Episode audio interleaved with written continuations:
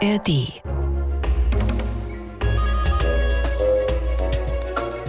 Liebe Leute, das hier wird die sauberste Ausgabe von Wie die Tiere, glaube ich. Nein, ich meine jetzt nicht, dass Mario noch einmal hier das Studio durchwischt oder dass ich alles desinfiziere. Nein, es ist alles blitzblank wie immer, keine Sorge. Die Tiere sind es, die sich heute bei uns putzen oder sogar putzen lassen. Es ist Badetag sozusagen. Herzlich willkommen dazu, Mario. Ja, hallo Daniel. Ja, wie läuft die Körperpflege, das Putzen bei den Tieren so ab? Das ist sehr unterschiedlich, ne? Ja, also in Sachen Putzen ist im Tierreich Arbeitsteilung angesagt. Das heißt, viele Tiere putzen sozusagen im Team. Das heißt, die suchen sich eine fremde Reinigungskraft. Auf was für Tiere schauen wir da diesmal? Wir schauen auf ganz unterschiedliche Tiere. Nomen ist oben auf den Putzerfisch. Wir schauen auf Nashörner. Wir schauen auf Madenhacker, auf Mondfische. Also ganz unterschiedlich. Oh, Madenhacker, das klingt aber nicht so angenehm eigentlich. Da müssen wir nachher mal schauen, was das für Tiere sind und was die so machen. Warum diese Tiere alle ganz besondere Strategien zum Putzen haben und welche Tiere besonders auf Körperhygiene achten, das klären wir in dieser neuen Ausgabe von Wie die Tiere hier in der ARD Audiothek.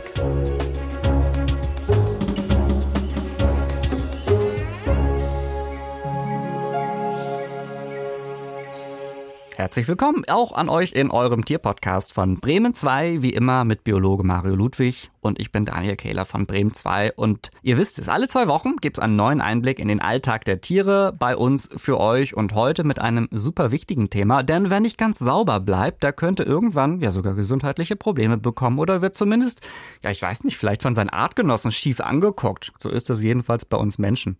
Deshalb geht es heute um Hygiene und die wird auch im Tierreich groß geschrieben und für einen sauberen Körper, da arbeiten viele Tiere im Team zusammen. Mario, du hast es eben gerade schon angedeutet. Ähm, denn manche Tiere kümmern sich da irgendwie nicht selbst drum.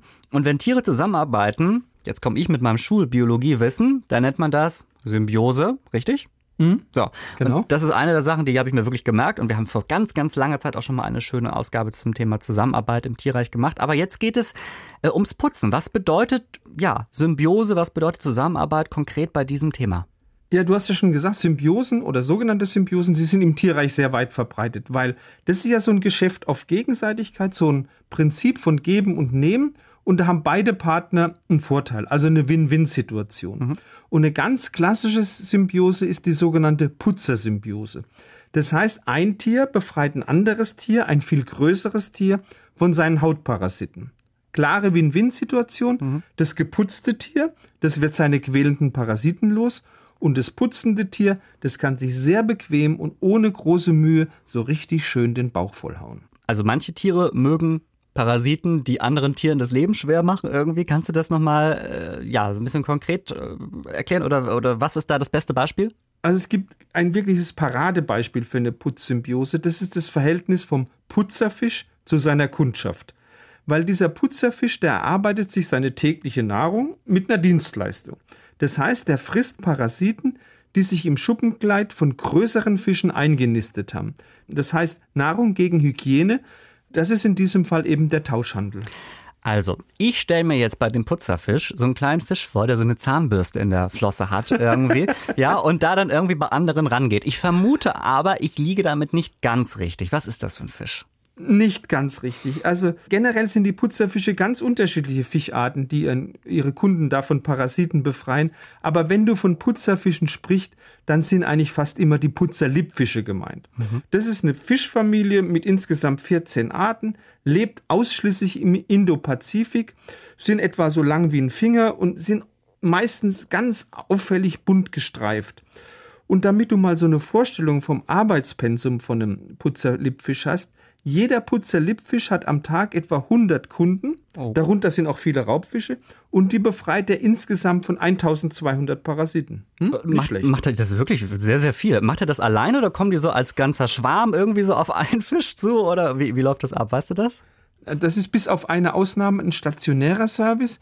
Die Putzerfische, die suchen sich so äh, gut erkennbare Stellen im äh, Korallenriff aus. Mhm. Da richten die dann Putzerstationen ein. Da lebt ein Männchen mit einem Harem von drei bis sechs Weibchen. Und da kann sich dann der geneigte Fischkunde einfinden, kann seine Haut säubern lassen. Es gibt allerdings noch den sogenannten Nomadenputzerlippfisch, der folgt seiner Klientel. Das heißt, der bietet einen mobilen Service an. Ja, wie es halt am besten passt, ne? Gerade auch wo man ist, vielleicht ob man genau. Zeit hat, vorbeizukommen. Äh, du hast eben gesagt, unter den Kunden, sage ich jetzt mal, ne? Also Putzerfische sind auch Raubfische. Das klingt für mich als Laie jetzt erstmal gefährlich. Wie weiß der Putzerfisch, dass der Kunde ihn vielleicht ja dann nicht fressen will, sondern dass, dass das wirklich nur ja, Thema Parasitenentfernung ist. Ne? Also dass da nichts passiert, weil da könnte mhm. doch ein, mit einem Haps irgendwie schnell so ein kleiner Putzer-Lippfisch aufgefressen werden. Ja, genau. Also du hast genau das richtig gesehen. Die Verständigung zwischen Putzer und Kunde, die muss ganz genau stimmen, weil eben Putzerfische sind für diese Raubfische nicht tabu. Die stehen durchaus auch auf der Speisekarte ah, von okay, okay. Und deshalb haben Putzer und Kunde so ein ganz ausgeklügeltes Kommunikationssystem entwickelt, damit eben diese Putzersymbiose jetzt nicht für den armen Putzer in einem Fiasko endet. Das heißt, das Ganze funktioniert so. Zunächst mal zeigen die Kundenfischer an, ich will gesäubert werden. Die spreizen ihre Flossen ab, die öffnen permanent ihr Maul, die stellen die Kiemendeckel ab. Das heißt, ich habe keinen Hunger, sondern ich bin nur daran interessiert, gesäubert zu werden. Und dann kommen die Putzerfische ran und oder, oder wie reagieren die dann? Ja, also die Putzerfische reagieren dann darauf, die präsentieren sich zunächst mal, dass sie ihre Färbung zeigen mit diesen auffälligen Längsstreifen, dann machen die so wellenförmige Schwimmbewegungen, das heißt, ja, ich bin ein williger Hygienedienstleister. Okay. Und dann suchen die Putzerfische bei den Kunden die Körperoberfläche ab, das Maulinnere, den inneren Kiemenraum, die gucken nach Parasiten, die entfernen abgestorbene Hautteilchen und wenn dann die Kunden irgendwann von der Reinigung die Nase voll haben, dann signalisieren die das den Putzerfischen durch so ganz leichte Bewegungen. Das heißt, jetzt verlass doch bitte meine Körperhöhlen, sonst könnte es für dich gefährlich werden. Und die, ähm, diese Putzer-Lippfische, die ernähren sich dann also ständig nur so von, von so Resten und von Parasiten und Hautschuppen oder so? Also ist das deren Speiseplan? Weil das klingt jetzt irgendwie weder lecker noch so richtig nahrhaft. Oder sehe ich das falsch? Nee, das siehst du richtig. Also deutsche Verhaltensforscher haben rausgekriegt, dass die Putzerlippfische in Wirklichkeit gar nicht so scharf auf diese Parasiten in der Haut von ihren Kunden sind, sondern dass die viel, viel lieber diese Schleimschicht fressen würden, die die Oberfläche von einem Fisch überzieht. Das ist der sogenannte Mukus. Hm. Weil dieser Mukus, der ist viel nahrhafter als die allermeisten Parasiten. Aber, und jetzt kommt ein großes Aber, die Putzerfische wissen ganz genau, dieser Mukus, das ist für mich eigentlich verbotenes Terrain weil der Biss in die Schleimschicht, der ist für ihre Kunden sehr schmerzhaft. Und deshalb halten sich die Putzerfische da allermeistens zurück. Aber manchmal, so ist es halt im Leben, da ist die Versuchung einfach zu groß und dann beißen die auch schon mal herzhaft zu. Und dem Kundenfisch, dem gefällt es natürlich überhaupt nicht und der haut dann einfach ab. Kundenfisch finde ich eine schöne Bezeichnung. Äh, und dieser treue Kundenfisch, der ist dann wirklich ganz weg und über alle Berge und dann, ja, war's das oder wie? Ja, also genau das ist das Problem. Der Putzer Lippfisch, der kann sich eigentlich nicht leisten, seine Kundschaft, sogar oft viele Stammkunden zu verlieren. Und deshalb versucht er sofort nach dem Biss eben seinen Kunden mit Streicheleinheiten wieder zu besänftigen.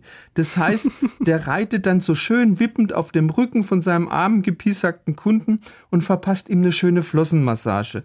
Und dadurch wird der Kunde dann wieder so ein bisschen gnädiger gestimmt. Oh, das klingt aber gut. Das funktioniert? Ja, das funktioniert in der Regel sehr gut. Und die Putzerfische, ich habe ja schon gesagt, die leben in der Familie zusammen. Die passen ganz genau aufeinander auf, dass da die Kundschaft bloß nicht allzu oft verkrault wird.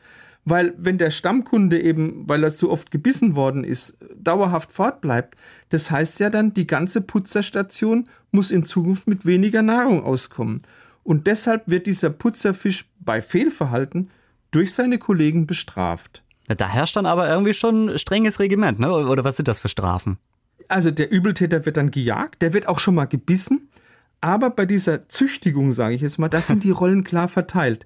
Weil das dominante Männchen in der Familie, das kann sich daneben benehmen, so oft es will. Es wird nie von einem Weibchen bestraft. Wenn aber ein Weibchen Fehlverhalten zeigt, dann kann es sehr, sehr sicher sein, dass das Männchen zumindest versuchen wird, es zu bestrafen. Ja, das ist ja irgendwie nicht so gerecht. Naja, gut, aber so läuft's bei den Putzerlippfischen äh, offenbar. Ähm, in dieser etwas ungewöhnlichen Putzsymbiose, das gibt's nicht nur im Wasser, äh, sondern auch an Land. Welche Tiere arbeiten da besonders eng zusammen? Ja, es gibt eine sehr bekannte Symbiose und das ist die zwischen einem Nashorn auf der einen Seite und einem Rotschnabel-Matenhacker auf der anderen Seite. Mhm. Rotschnabel-Matenhacker, das ist ein 20 Zentimeter großer Vogel, lebt in der Savanne von Ostafrika, Kenia, Tansania und den Namen verdankt er eben seinem grellroten Schnabel. Und tagsüber sitzen diese Rotschnabel-Matenhacker auf dem Rücken von großen Weidetieren. Also das können Antilopen sein, das können Nilpferde sein, das können Rinder sein oder eben Nashörner. Und da ernähren sie sich von den Hautparasiten dieser Tiere, also wie Läuse, Flöhe, Zecken. Und so vom Umfang her, ein Vogel vertilgt dabei über 100 Zecken pro Tag. Ich erinnere mich, Mario, ich glaube, ganz am Anfang von unserer Wie die Tiere Zeit, da haben wir den schon mal irgendwie erwähnt, den Rotschnabel-Madenhacker. Ich erinnere mich mhm. an dieses wunderbare äh, das ist ja fast ein Zungenbrecher. So, und für alle, die damals noch nicht dabei waren, erklär nochmal, wie diese Zusammenarbeit funktioniert mit diesem Vogel. Denn ich erinnere mich, man denkt erstmal, das ist irgendwie so ein Geschäft auf Augenhöhe, so, ne? Mhm. Also die Nashörner werden ihre Parasiten los und der Madenhacker kann sich den Bauch vollschlagen. Aber es ist irgendwie anders, ne? Ist es nicht so. Äh, es, es gibt neuere Untersuchungen und die zeigen ganz klar, das ist kein Geschäft auf Augenhöhe. Ein englischer Zoologe namens Paul Weeks, der hat bei Untersuchungen von Weidetieren in Zimbabwe rausgekriegt, dass die Madenhacker nur 15 Prozent ihrer Zeit mit dem Fressen von Parasiten verbringen.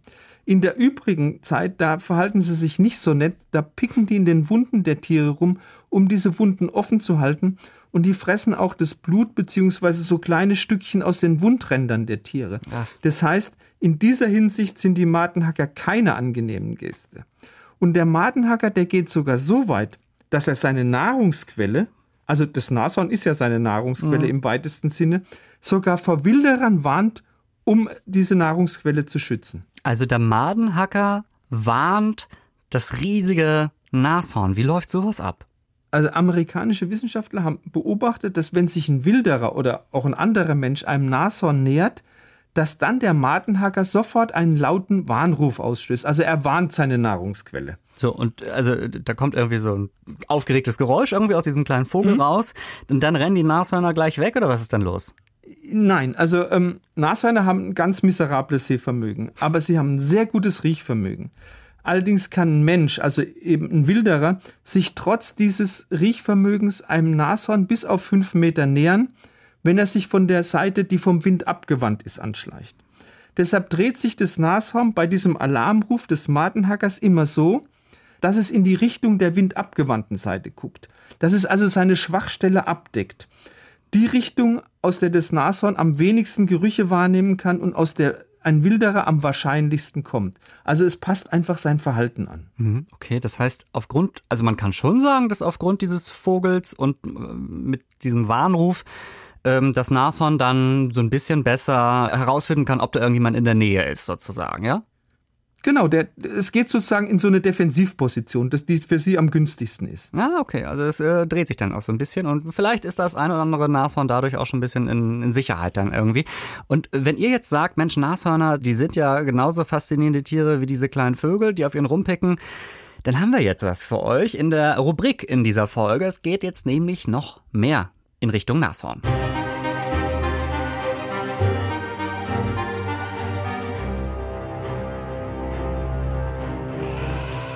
Denn in dieser Rubrik schauen wir immer auf eine Tierart, von der es leider nicht mehr so viele einzelne Tiere gibt.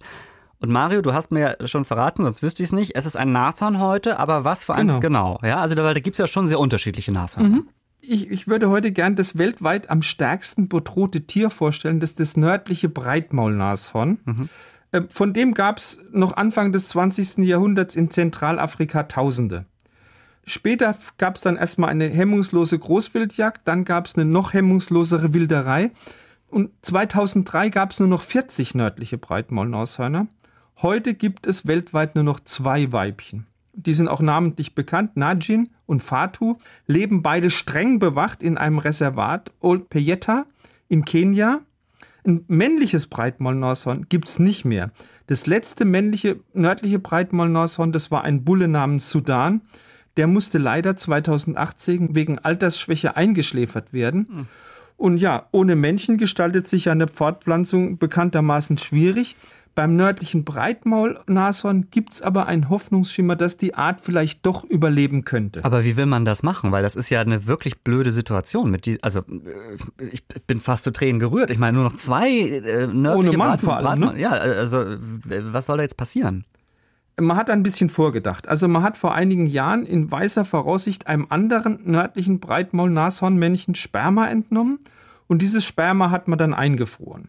Und jetzt hat man unter Federführung vom Leibniz-Institut für Zoo- und Wildforschung den beiden letzten Breitmaul-Nashornweibchen, also Najin und Fatu, Eizellen entnommen und die dann mit dem eingefrorenen Sperma befruchtet. Allerdings sind sowohl Najin und Vater aus gesundheitlichen Gründen nicht in der Lage, selbst Nachwuchs auszutragen. Und deshalb plant man diese befruchtete Eizelle, sprich also den Embryo, von einem weiblichen, von einem nah verwandten südlichen Breitmaulnashornweibchen austragen zu lassen. Und man hat auch schon eine mögliche Leihmutter gefunden. Es gibt da ein 19-jähriges Weibchen, Tauwa, das lebt bereits mit Najin und Vater in Olpejeta. Und insgesamt existieren mittlerweile bereits mehr als 14 lebensfähige Embryonen von diesem nördlichen Breitmaulnashorn. Die stammen alle von Fatu, das ist das jüngere der beiden äh, verbliebenen nördlichen Breitmaulnashörner.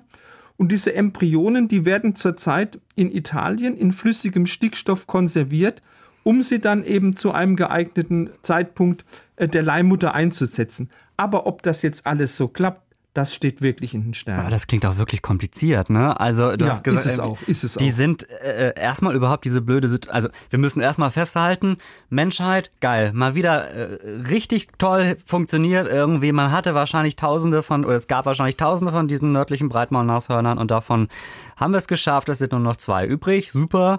Also äh, ihr wisst, wie ich es meine. Äh, unfassbar, dass das tatsächlich dann dazu gekommen ist, dass die Menschen irgendwie so wild auf diese Nashörner waren. Schrecklich. Und dann jetzt aber, was ja erstmal toll ist, dass die Wissenschaft so weit ist, da irgendwie so weit zu forschen, dass es vielleicht klappen könnte, aber äh, in, in Italien äh, irgendwie teilweise äh, und die beiden leben irgendwie in Kenia, beziehungsweise das dritte auch noch, boah, und ob das denn klappt.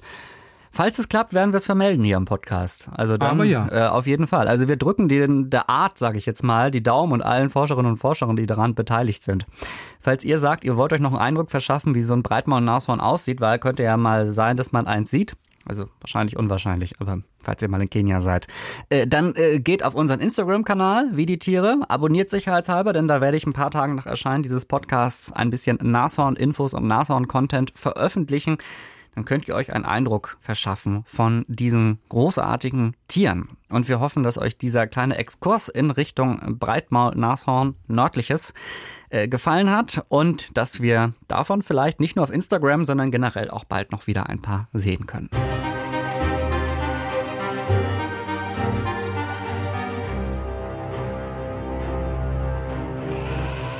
So, jetzt haben wir in der ersten Hälfte dieser Podcast-Folge über Tiere gesprochen, die sich mit Hilfe anderer Tiere putzen bzw. reinigen lassen, was ich erstmal großartig finde, dass es zu dieser Zusammenarbeit kommt.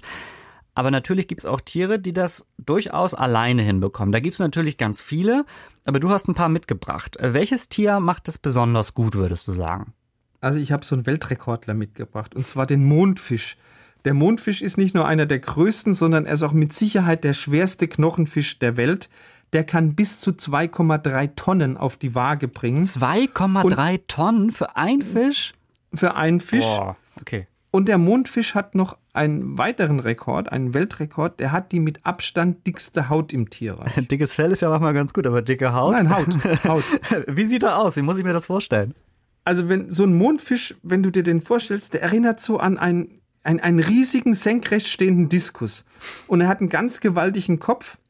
Äh, Der macht fast ein Drittel vom gesamten Körper aus. Er hat keine Schwanzflosse. Das Hinterteil, das endet in so einer Art gewelltem Flossensaum. Für die Ausmaße, also Mondfische werden bis zu vier Meter lang und bis zu drei Meter hoch. Also gewaltige Tiere. Ich glaube, ich finde den super. Also irgendwie finde ich den. Äh, Der ist auch super, der sieht toll interessant. Äh, so, du hast jetzt gesagt, der hat die dickste Haut im Tierreich. Da müssen wir noch mal rauf gucken, weil wenn es ums Thema Putzen und Reinigung und Saubermachen und so weiter geht, da wird das natürlich mit der Haut auch irgendwie zu tun haben. Also äh, was ist das genau für eine Haut? Warum ist die so dick? Warum? Wie Das müssen wir uns das vorstellen? Das ist eine total dicke Haut, die ist 15 Zentimeter dick, die Haut. Damit man eine Vorstellung hat, beim Elefanten, der als Dickhäuter gilt, ist sie ja 5 Zentimeter dick, Ah, maximal. okay. Ah. Ja, und diese dicke Haut, die schützt den Mondfisch wie so ein Panzer vor dem Biss von den allermeisten Fressfeinden. Äh, Das heißt, nur ganz große Meeresraubtiere können diese auch sehr derbe Haut durchbeißen. Also das können bestenfalls Killerwale, weiße Haie oder sehr große Seelöwen. Aber was jetzt auf den ersten Blick ein schöner Vorteil ist, nämlich der Schutz, das ist gleichzeitig auch ein Nachteil.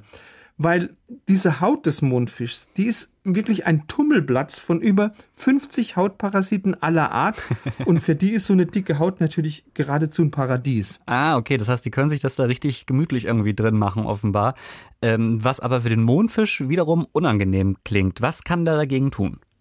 Der hat mehrere Möglichkeiten. Also der Klassiker ist, das machen andere Großfische auch, wir haben schon drüber gesprochen, der sucht sogenannte Putzerstationen in Seetangwiesen auf. Da warten die Putzerlippfische auf ihn.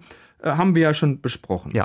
Manchmal gehen die Mondfische aber auch gegen diese sehr ungeliebten Hautmitbewohner ziemlich rabiat vor. Die schleudern sich einfach mit großer Wucht aus dem Wasser raus, drei Meter hoch, und lassen sich dann so voll auf die Wasseroberfläche draufklatschen. Und das mögen die Hautparasiten natürlich überhaupt nicht, ja. Die fliegen da natürlich in hohem Bogen raus. Aber es gibt auch noch Mondfische, die haben eine deutlich elegantere Technik drauf, um diese Hautparasiten loszuwerden. Och, ich fand das mit dem aus dem Wasser springen irgendwie auch ganz interessant. Also es hat ja was von fliegenden Fischen tatsächlich, aber äh, Aber es ist brachial, es Ja. geht eleganter. ja okay, also, Also wa- was machen die heißt das? Mondfische? Die, die lassen sich einfach so richtig schön auf die Seite gelegt an die Wasseroberfläche treiben. Das sieht so aus, als wollten die ein schönes Sonnenbad nehmen auf hoher See. Und da kommt eben auch der, der englische Name vom Mondfisch her, Ocean Sunfish. Ah, jetzt- Sunfish wie die Sonne sozusagen. Ja, okay. mhm. genau. Und jetzt jüngere Beobachtungen zeigen, dass der äh, Mondfisch also gar kein Sonnenbad nehmen will, der ist also nicht scharf auf die Strahlen der Sonne, sondern der nimmt eine sogenannte Putzerstellung ein. Weil jetzt können auf einmal Möwen kommen, können auf diesem riesigen Körper Platz nehmen, wie auf so einer Hubschrauber-Landeplattform, ja. Und dann können die Möwen in aller Ruhe dem Mondfisch die Parasiten aus der Haut picken, die Möwen können sich den Bauch vollhauen und der Mondfisch wird sehr elegant seine Parasiten los. Können wir festhalten, dass sozusagen die Möwen die Rotschnabel-Madenhacker der Meere sind? Also Ja, eigentlich. Sehr genau. Also man- Wunderbar gesagt. Man genau. muss irgendwie kreativ werden, wenn man sich selbst nicht kratzen oder abbürsten kann, dann macht man es eben so wie der Mondfisch. Natürlich gibt's noch viele andere Möglichkeiten im Tierreich, sich sauber zu halten.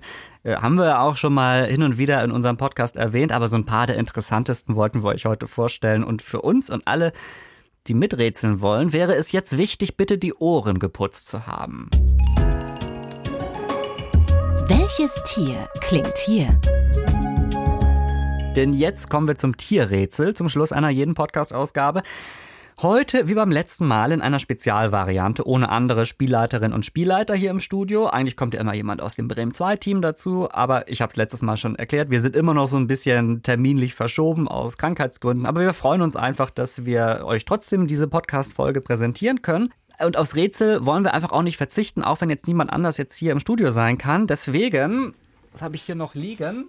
Mario, ich habe wieder so Hinweise bekommen. Ich habe hier drei. Hast du wieder Umschläge? Ja, ich habe drei Umschläge vor mir, die alle beschriftet sind mit Nummern. Hinweis 1, Hinweis 2 und Auflösung steht hier drauf.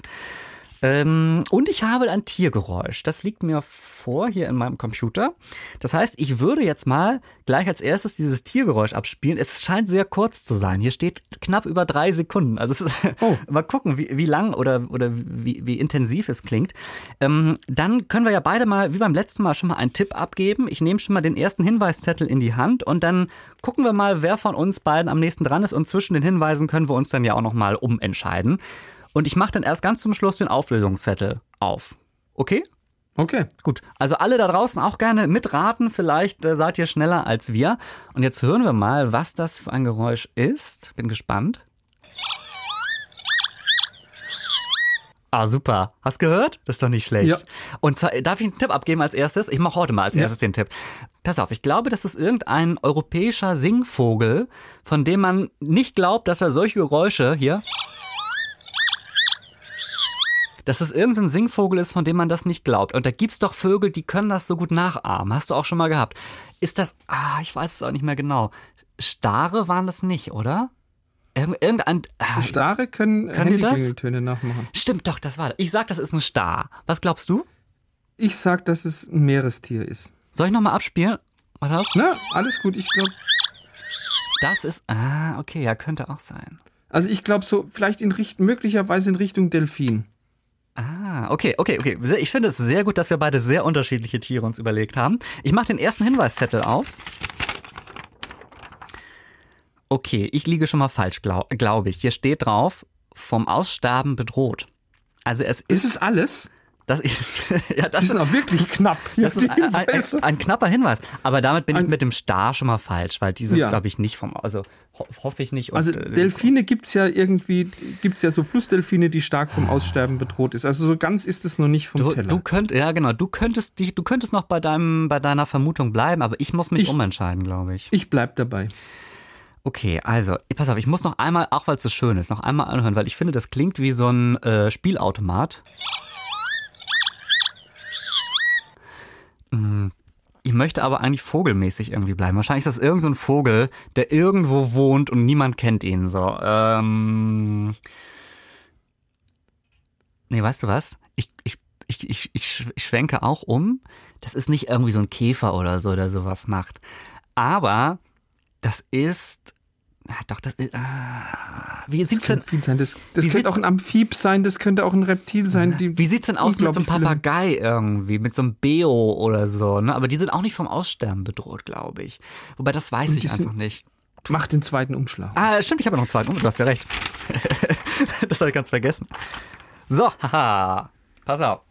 Ich bin auf dem richtigen Weg. Ich muss leider sagen, Mari, du bist auf dem falschen Weg. Du hast jetzt noch die Chance, dich umzuentscheiden. Hier steht drauf, Vogel mit der vielleicht lustigsten Frisur. Und ich glaube, also das ist doch ein Kakadu dann eigentlich. Mit einer lustigen Frisur, aber die sind vom Aussterben bedroht? Weiß ich nicht. Kakadus? Da gibt's doch eigentlich Kakadus sind nicht vom Da Aussterben gibt es viele von, ne? Mit der vielleicht lustigsten Frisur. Boah, da müsste ich mich jetzt vogelmäßig auskennen. Hast du eine Ahnung, was das sein könnte? Mit der Lu Hier, ähm, äh, so ein V irgendwie so. Ein wilder, ein komischer Pfau. Nee, die haben. Äh, es gibt schon irgendwie, weißt du, die so ein. Die so, ach, doch, pass mal auf. Jetzt geht der Ludwig in seine Akten heimlich oder Nein, recherchiert. ich, ja, ich komm, nein, ich, ich komme nicht drauf im Moment. Herrgott, nochmal. du musst dich jetzt gleich festlegen, Mario. Du hast jetzt, ich gebe, also ich, ich, ich bleibe dabei. Ich das sage Kiebitz. Okay, ein Keep, okay. Dann sag ich es, äh, was hatte ich dann eben gesagt eigentlich? Du hattest äh, einen Äh, Papagei. glaub genau, genau. Papageienmäßig, aber ich glaube, es ist kein Papagei, sondern es ist irgendein komischer Pfau, sage ich jetzt. Okay, du bist, du bist beim Kiebitz. Mal gucken, was. Ich mach den Auflösungszettel auf, ne? Den, den letzten Umschlag. Pass auf. Nein! Du hast dich abgesprochen mit unserem Redakteur, Mario. Der Kiebitz. Kiebitz, richtig? Der Kiebitz. Ah! Das ist ja unglaublich. Haube und vom Aussterben bedroht, das waren die zwei Das wichtigen ist ja unglaublich. Das ist ja unglaublich. Ich notiere, fünf, also den hast du dir wirklich verdient, den Punkt, Mario. 5 zu 4 für Mario, weil ich ehrlicherweise den Kiebitz gar nicht vor Augen habe. Wie sieht denn der aus? Also der hat komische. Lu lustig, lustige, der hat, so, der hat so eine kleine, so eine kleine Haube, so nach hinten abgehend, ne? Ähm, Nein. Ist so ein kleiner Wilder. Das ist, den muss ich mir unbedingt gleich angucken. Das ist ja irre. Mario, du hast es, du hast es sozusagen das Spezialrätsel erraten anhand dieser Hinweise. Hätte ich Kriege nie ich gedacht. doppelte Punktzahl? Nee, nein, das, das steht hier in den Umschlägen leider nicht. Guck doch mal, nein, da steht drin, Mario kriegt keine doppelte Punktzahl, sollte er es Ah, erraten. Naja, gut. Also, herzlichen Glückwunsch dazu. Ähm, vielen Dank an das Bremen 2-Team, das dieses äh, wunderbare Geräusch rausgesucht hat. Das fand ich wirklich super. Und der Kiebitz, ah, der, das, den muss ich mir unbedingt mal angucken. Den finde ich, glaube ich, ganz gut, so wenn er solche Geräusche machen kann. Das ist das Ende dieser Wie die Tiere-Folge für heute. Wir haben heute gelernt, auch Tiere wollen gepflegt durchs Leben gehen. Wie der Kiebitz seine Frisur macht, wissen wir nicht, bringen wir vielleicht noch in Erfahrung. Wir haben eher gesprochen über den Mondfisch heute, der die Parasiten irgendwie versucht loszuwerden. Und wir hatten heute natürlich auch die Putzer-Lippfische dabei, die anderen Meeresbewohnern ihre Putzdienste anbieten, wenn auch nicht ganz uneigennützig. Das also ein kleiner Blick aufs Sauberhalten und äh, Putzen im Tierreich mit dem Anspruch auf einen hygienischen Körper. Wir haben heute äh, Tierwissen für euch rausgesucht, von dem wir dachten, das kennt ihr vielleicht noch nicht. Wenn ihr aber sagt, ach, ich kenne da ein Tier, das müsste auch noch unbedingt erwähnt werden beim Thema Putzen, dann schreibt uns doch sehr gern einen Kommentar unter das Titelfoto dieser Podcast-Folge auf Instagram. Wie die Tiere heißen wir da. es gibt ja also von Katzen bis hin zu anderen Vögeln sehr viele andere ebenso sehr reinliche Tiere. Wir freuen uns da über eure Ergänzung und über eure Tipps auch für andere Leserinnen und Leser und Hörerinnen und Hörer könnte das ja interessant sein. Also schreibt uns gerne. Außerdem bedanken wir uns ganz herzlich bei denjenigen, die uns in den letzten Wochen geschrieben haben, zum Beispiel bei Henrike, bei Melanie, bei vielen anderen, bei Simon und bei Ah, das war toll, Mario. Das hast du auch gesehen bei Henry. Der hat von ganz weit entfernt Ah, geschrieben. Hawaii, der ja, genau. aus Hawaii, ne? Ja, Ja. genau, genau, genau. Ganz Al- toll. Also äh, letztens auch aus Mittelamerika hat jemand geschrieben, äh, der da unterwegs war. Also ähm, finden wir super, wenn ihr uns schreibt, wo ihr uns hört. Natürlich freuen wir uns auch über alle Hörerinnen und Hörer, die uns in Deutschland, Österreich und der Schweiz hören. Aber äh, schreibt uns gerne mal, wenn ihr sowieso mal was loswerden wollt, von wo ihr wie die Tiere runterladet und äh, zuhört. Also, wenn ihr Lust habt auf mehr von uns, abonniert uns selbstverständlich gerne in der ARD Audiothek oder wo auch immer sonst ihr eure Lieblingspodcasts hört. Alle zwei Wochen kommen wir da raus und in zwei Wochen dann mit einer, Achtung, Sonderausgabe über ein bestimmtes Tier, über das sich ja, es ranken sich Gerüchte über dieses Tier. Es ist ein bisschen geheimnisvoll. Es sieht einmalig aus. Wollen wir schon verraten, Mario, was es ist für ein Spezialtier? Wir werden auf alle Fälle mal verraten, dass es ein Tier ist, das wunderbar seine Farbe verändern kann. So, und ich glaube, jetzt haben einige von euch schon eine Vermutung, was für ein Tier das sein könnte. Wir garantieren euch, es wird eine sehr schöne Folge und sie wird Spaß machen beim Hören und ihr werdet einiges Neues über dieses Tier erfahren. Wie immer bei uns, also nützliches und unnützes Tierwissen versuchen wir immer gut unterzubringen. Falls ihr aber sagt, ja Mensch, noch zwei Wochen bis zur nächsten Folge, da brauche ich in der Zwischenzeit aber was anderes zum Hören. Kein Problem, haben wir einen Tipp für euch. Geht wie immer gerne in die ARD Audiothek, mal zum Beispiel zum Podcast Flexikon von Enjoy. Die gehen da pro Folge einer Frage aus dem menschlichen Leben nach, ja, die viele Leute bewegt. Also ist alles Mögliche. Wie finde ich meine Work-Life-Balance bis hin zu, wie werde ich eigentlich Marathonläufer? Wie funktioniert Digital Detox, also Leben ohne oder weniger Social Media und so weiter? Das gibt's in der ARD Audiothek, heißt wie gesagt Flexikon vom NDR und da gibt's auch viel nützliches und manchmal auch ein bisschen unnützes Wissen, aber macht auf jeden Fall immer Spaß zuzuhören. Lernt man auch viel dabei. Kann ich als Ergänzung zu diesem Podcast sehr empfehlen und damit dürftet ihr genügend zu hören haben. Wir freuen uns in zwei Wochen wieder für euch da sein zu können. Bis dann, ciao Mario. Ciao.